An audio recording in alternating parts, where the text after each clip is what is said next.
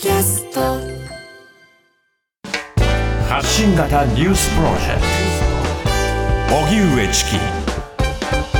セッション。岸田総理旧統一教会との関係を否定。岸田総理は過去に旧統一教会系の友好団体トップと面会していたとする朝日新聞の報道について同行者の中に関係者がいたとしても旧統一教会と関係を持っていたという指摘は当たらないとの認識を示しました。2019年自民党の政調会長だった岸田総理がアメリカのギングリッチ元下院議長と面会した際旧統一教会系の友好団体トップが同席していたと朝日新聞が写真付きで報道したもので岸田総理はこれまで同席者については承知していないと回答。ただ朝日新聞は今日付の朝刊でギングリッチ氏は友好団体のトップらが同席していたことを認めたと一面で報じていました。一方旧統一教会現在の世界平和統一家庭連合の被害者救済に向け解散命令前の財産流出を防ぐための監視を強化する特例法案が今日参議院法務委員会で審議入りしました。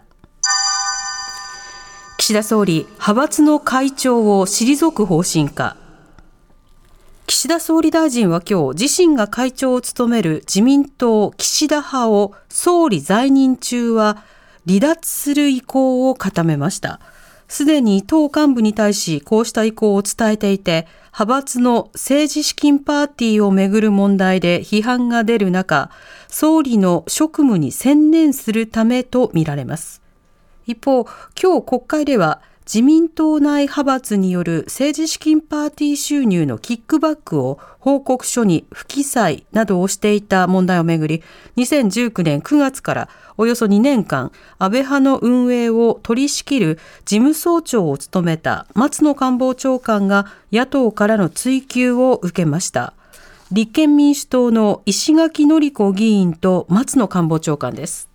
政治資金収支報告書に記載されていないキックバックを受け取られたことはあるでしょうか？私の所属する清和政策研究会においては、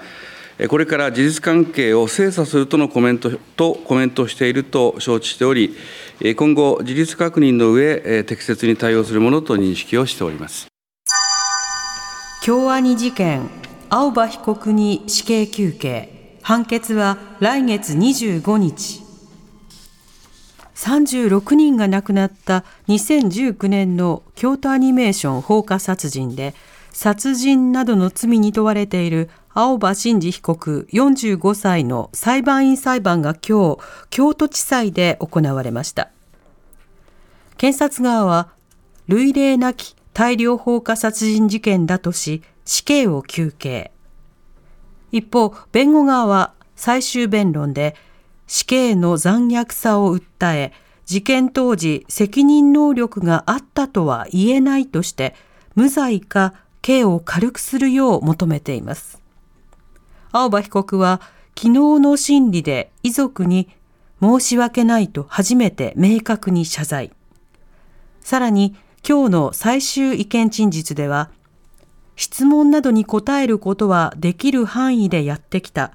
この場で付け加えて話すことはございません。それだけです。と話し、裁判は決審しました。判決は来年1月25日に言い渡されます。オスプレイ、事故を受けて全世界で飛行停止。